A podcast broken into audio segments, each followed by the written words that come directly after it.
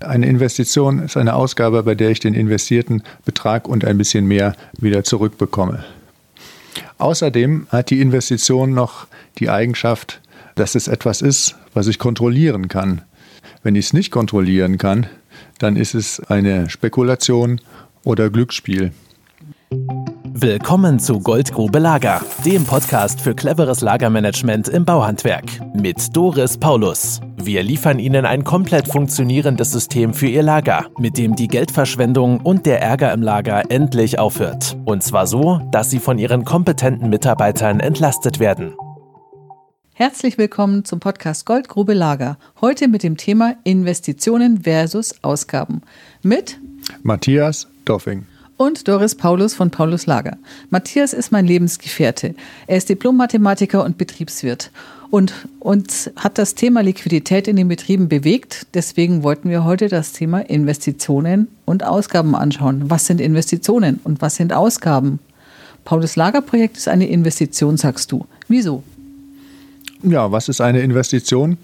Eine Investition ist eine Ausgabe, bei der ich nach einiger Zeit den Betrag wieder zurückbekomme aus Erlösen oder anders eingesparten Kosten und ähm, weiterhin noch einen zusätzlichen Gewinn.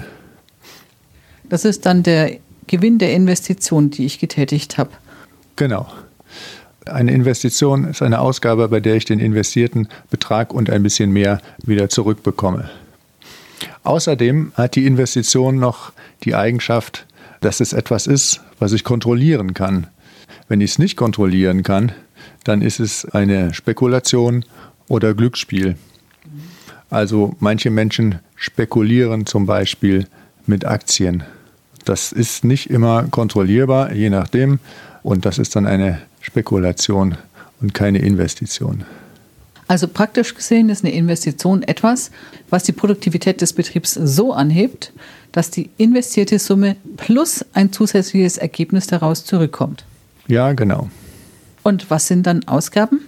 Ja, Ausgaben sind, da geht jetzt erstmal Geld von meinem Konto ab. Eine Ausgabe könnte zum Beispiel sein, ein Reitwert, was ich mir kaufe oder für meine Familie kaufe, um es zu nutzen, um damit Spaß zu haben. Und ja, das erzeugt erstmal jede Menge weitere Ausgaben, Anschaffung, Tierarzt, Stall, Pflege, Futter, Sattel, Zaumzeug und ähnliches. Und ich erwarte nicht, dass das ausgegebene Geld wieder zurückkommt. Deswegen ist es erstmal nur eine Ausgabe. Ich könnte daraus jetzt eine Investition machen, indem ich darum einen Geschäftsbetrieb aufbaue, also das Pferd zur Pferdezucht verwende und dann die Fohlen verkaufe. Und wenn deren Erlös dann höher ist als meine Ausgaben und auch meine laufenden Ausgaben, dann würde ich damit sogar Gewinn machen. Und dann wäre mein Pferd auch eine Investition. Die selbstgenutzte Wohnimmobilie ist ja auch eine Ausgabe, oder? Ja, genau, das ist nur eine Ausgabe. Ich brauche natürlich was, um zu wohnen. Deswegen ist die Ausgabe auch sinnvoll. Aber eine Investition ist es nicht. Da kommt erstmal kein Geld zurück bei einer selbstgenutzten Wohnimmobilie. Anders ist es, wenn ich eine Wohnimmobilie habe, die ich vermiete, weil sie fremdgenutzt wird. Dann kommt die Miete ja zurück und deckt hoffentlich die Kosten, sowohl für den Kapitaldienst als auch für die anderen Kosten und sollte so einen Gewinn erwirtschaften.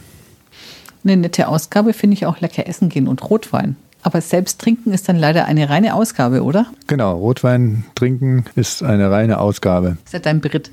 Genau.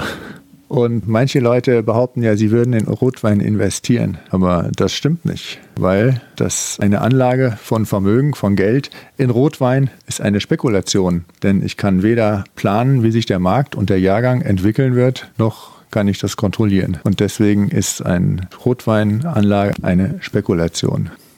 Was ist die Amortisationszeit? Das ist die Zeit, die es braucht, um das Geld, was ich am Anfang für meine Investition aufgewendet habe, dass das Geld wieder zurückgeflossen ist. Gibt es da in der BWL irgendwelche Faustregeln dazu? Ja, es gibt eine Faustregel, um zu entscheiden, ob im Allgemeinen, wenn es jetzt nichts Spezielles, kein spezielles Projekt ist, ähm, ob man ein Projekt durchführen sollte oder nicht, beziehungsweise eine Investition. Und die Faustregel sagt, wenn die Amortisationszeit bis zu drei Jahre ist, dann führe ich das Projekt durch. Wenn es länger ist, dann wird mir das so unsicher, ob das wirklich zu realisieren ist und ob, oder ob sich die Umweltbedingungen schon geändert haben, dass ich vielleicht diesen erhofften Gewinn in der Zukunft gar nicht mehr realisieren kann, dass ich mich dann eher gegen das Projekt entscheide. Naja, die Amortisationsdauern bei unseren Projekten sind ja sechs bis neun Monate. Das ist die Dauer, bis die Kosten wieder eingespielt ist. Das ist ja dann geradezu schnell. Ja, das ist ziemlich schnell. Deswegen bei der Regel seid ihr da super aufgestellt. Und das ist, ich glaube, bei vielen Projekten, die so ein Handwerksunternehmen durchführen kann, seid ihr da ziemlich vorne, was die Amortisationszeit betrifft. Und damit diese Entscheidungsregel. Hm, danke, danke. Das Schöne ist ja dann, sobald einmal das amortisiert ist, das Projekt, dann bringt ja jeder Monat weiteren Mehrgewinn. Also die zusätzliche Produktivitätssteigerung, die das Projekt gebracht hat, ist ja dann als Ergebnis nachher auf dem Konto. Genau, und das Coole ist ja, beim Paulus Lager Projekt habe ich einmal die Projektkosten und im Wesentlichen war es das. Ich habe danach fast keine laufenden Kosten mehr, weil da verschleißt nichts, da nutzt sich nichts ab und auch sonst gibt es keine signifikant hohen Aufwände. Das haben wir ja im Podcast über die Liquidität schon mal besprochen. Genau. Wir waren ja schon mal gemeinsam bei einem Betrieb, etwa anderthalb Jahre nach dem Projekt. Da hat der Inhaber damals gesagt, dass das Projekt im Oktober durchgeführt wurde und er hat im gleichen Jahr nichts mehr von dem Projekt im Jahresabschluss gesehen. Genau, das habe ich auch aufgemerkt. Das fand ich interessant. Und deswegen habe ich mal nachgerechnet, was das bedeutet.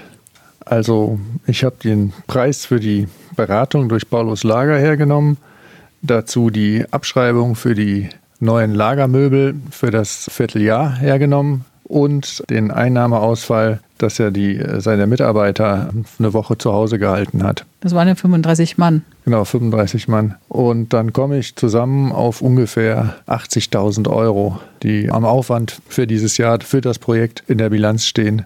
Und wenn er sagt, dass er die nicht bemerkt hat, dann hat er die offenbar in derselben Zeit, also in dem Quartal, wieder verdient durch das Projekt. Und nun ist es ja so, das Projekt ist dann abbezahlt, aber der Verdienst hört ja nicht auf. Das Projekt wirkt ja weiter. Das heißt, im ersten Quartal vom Folgejahr hat er wieder 80.000 Euro verdient, mehr verdient. Und im zweiten Quartal und im dritten und im vierten Quartal vom Folgejahr auch. Also eigentlich alle vier Quartale vom Folgejahr. Und äh, vier mal 80.000 sind 320.000 Euro, die er dann im Jahr mehr verdient. Und vermutlich auch in den Folgejahren. Und ähm, das sind ja nur die Effekte, die unmittelbar ähm, nach der Einführung eines Paulus-Lagers sich bemerkbar machen. Denn er hat das ja im ersten Vierteljahr schon so viel verdient. Und das heißt, die neu verhandelten Einkaufspreise mit den Lieferanten und die Wahrnehmung von Sconti und anderen Dingen die haben sich noch gar nicht ausgewirkt. Die werden wohl noch dazukommen. Und ich bin mal gespannt. Irgendwann wollen wir ihn ja mal fragen, was denn da wohl bei rauskommt. Ich weiß, dass er aus dem Zusatzgewinn das Firmengebäude umbaut. Da freue ich mich schon drauf, ihn nochmal zu besuchen. Und wir haben ja mit ihm ausgemacht, dass wir gemeinsam den Podcast machen, sobald nochmal ein Jahr vergangen ist, damit man diese Effekte auch mal ablesen kann. Es würde mich sehr wundern, wenn das nicht dick sechsstellig ist, das Ergebnis, wenn nicht sogar siebenstellig, so wie ich es in anderen 50 Mal Betrieben auch schon erlebt habe. Und äh, dennoch sagen mir Inhaber immer wieder, oh, das sind mir jetzt zu hohe Kosten, das ist mir zu riskant, das Risiko, ob das was wird, ja, bei uns, ich weiß nicht. Bei uns ist das ja alles ganz anders wie bei ihren anderen Kunden, die sie jetzt hatten. Wir sind ja der eine Ausnahmebetrieb und ich streiche jetzt erst einmal den Neubau an. Oder ich mache jetzt erstmal die Büromöbel neu. Oder ja, wir machen jetzt erstmal eine neue Ausstellung. Oder wir schottern den Hof und machen den Wintergarten für die Ausstellungsmöbel neu. Was sagst du dann zu solchen Sachen? Dann frage ich mich, ob denen wirklich der Unterschied zwischen einer Investition und Ausgaben ganz klar ist. Weil wir wissen jetzt, ein Paulus-Lager-Projekt, weniger als drei Jahre, also sechs bis neun Monate. Ich kann es als Auftraggeber gut kontrollieren. Also das ist eine Investition. Wenn ich jetzt zum Beispiel meine Ausstellung aufhübsche, dann weiß ich nicht, in welchem Zeitraum das Geld wieder reinkommt und ob es überhaupt jemals wieder reinkommt. Das kann ich hoffen, aber wissen tue ich es eher nicht und kontrollieren kann ich es auch nur zum Teil. Also das grenzt schon an Spekulation. Und damit wird es jetzt erstmal eine Ausgabe und keine Investition. Ja, es ist die Hoffnung, dass daraus Zusatzgeschäft erwächst kann man ja haben, aber ich halte es auch erstmal für nicht wirklich realistisch. Ich habe eher eine andere Idee, weil es geht ja in dieser Miniserie um das Thema Liquidität. Und die Idee, die ich dann habe, wenn ich solche Aussagen kriege, dann ist für mich, ja, dann ist das Konto leer, ne? Dann ist die Liquidität futsch, der Schotter liegt am Hof und bringt mir keine müde Mark zusätzlichen Umsatz. Und das Haus ist weiß, aber ich habe nichts gewonnen. Aber mein Geld ist weg, die Liquidität ist weg. Und da habe ich eher die Idee, dass es genau andersrum gehört. Erst gehört ein Projekt mit uns durchgeführt, das steigert die Produktivität des Betriebes derart, dass mehr Liquidität am Konto ankommt und aus der zusätzlichen Liquidität, da kann ich dann diese Investitionen tätigen. Genau. Und das Zweite ist, da werden wir bestimmt auch noch einen Podcast zu machen, das Thema der Hebel auf der Kostenseite, wo das Paulus Lager ja ansetzt, ist deutlich höher als der Hebel auf der Umsatzseite. Also ich muss sehr, sehr viel mehr Umsatz machen, um den gleichen zusätzlichen Gewinn zu erzielen, als wenn ich auf der Kostenseite etwas einspare. Und das heißt, die Hoffnung, so viel mehr Umsatz zu machen und dieses Projekt auch noch vorzuziehen, was auf mehr Umsatz spekuliert, wenn ich ein anderes Projekt zur Auswahl habe, was mir die Kosten senkt, auch noch in einem kurzen Zeitraum und noch kontrollierbar. Also ich wüsste sofort, wofür ich mich entscheiden würde. Danke. Ja, ich wüsste auch, aber manchmal bin ich leider nicht der Interessent, der mir gegenübersteht oder sitzt. Ja, ich habe einfach die größte Sorge. Das Thema ist Liquidität in dieser Miniserie und Liquidität ist der einzige Schutz, den ich habe vor vor unvorhersehbaren Risiken auf dieser Welt. Und das ist das, was mich dann bewegt, wenn ich vor so jemanden sitze, wo ich mir denke, wie schlimm ist das für den Betrieb und wie schlimm kann das für die Familie sein, wenn mir die Liquidität fehlt, um irgendwelche Risiken abzufedern. Ja. Das war der heutige Podcast zum Thema Investition versus Ausgaben mit Matthias Doffing und Doris Paulus. Vielen Dank, dass Sie uns zugehört haben. Wir hören uns im nächsten Podcast nächste Woche. Bis dahin wünschen wir Ihnen alles Gute und wir freuen uns auch über fünf Sternchen bei iTunes. Das wäre total toll. Und wenn Sie mehr wissen wollen, melden Sie sich einfach noch heute. Gehen Sie auf die Website www.paulus-lager.de und schauen Sie das Erklärvideo an. Danach freue ich mich schon, Sie in meinem Kalender wiederzusehen zu einem Telefonat und dann bin ich gespannt, welche Themen Sie mitbringen. Bis dahin, Ihre Doris Paulus. Investieren Sie fleißig und Ausgaben nur für Rotwein. Matthias Doffing.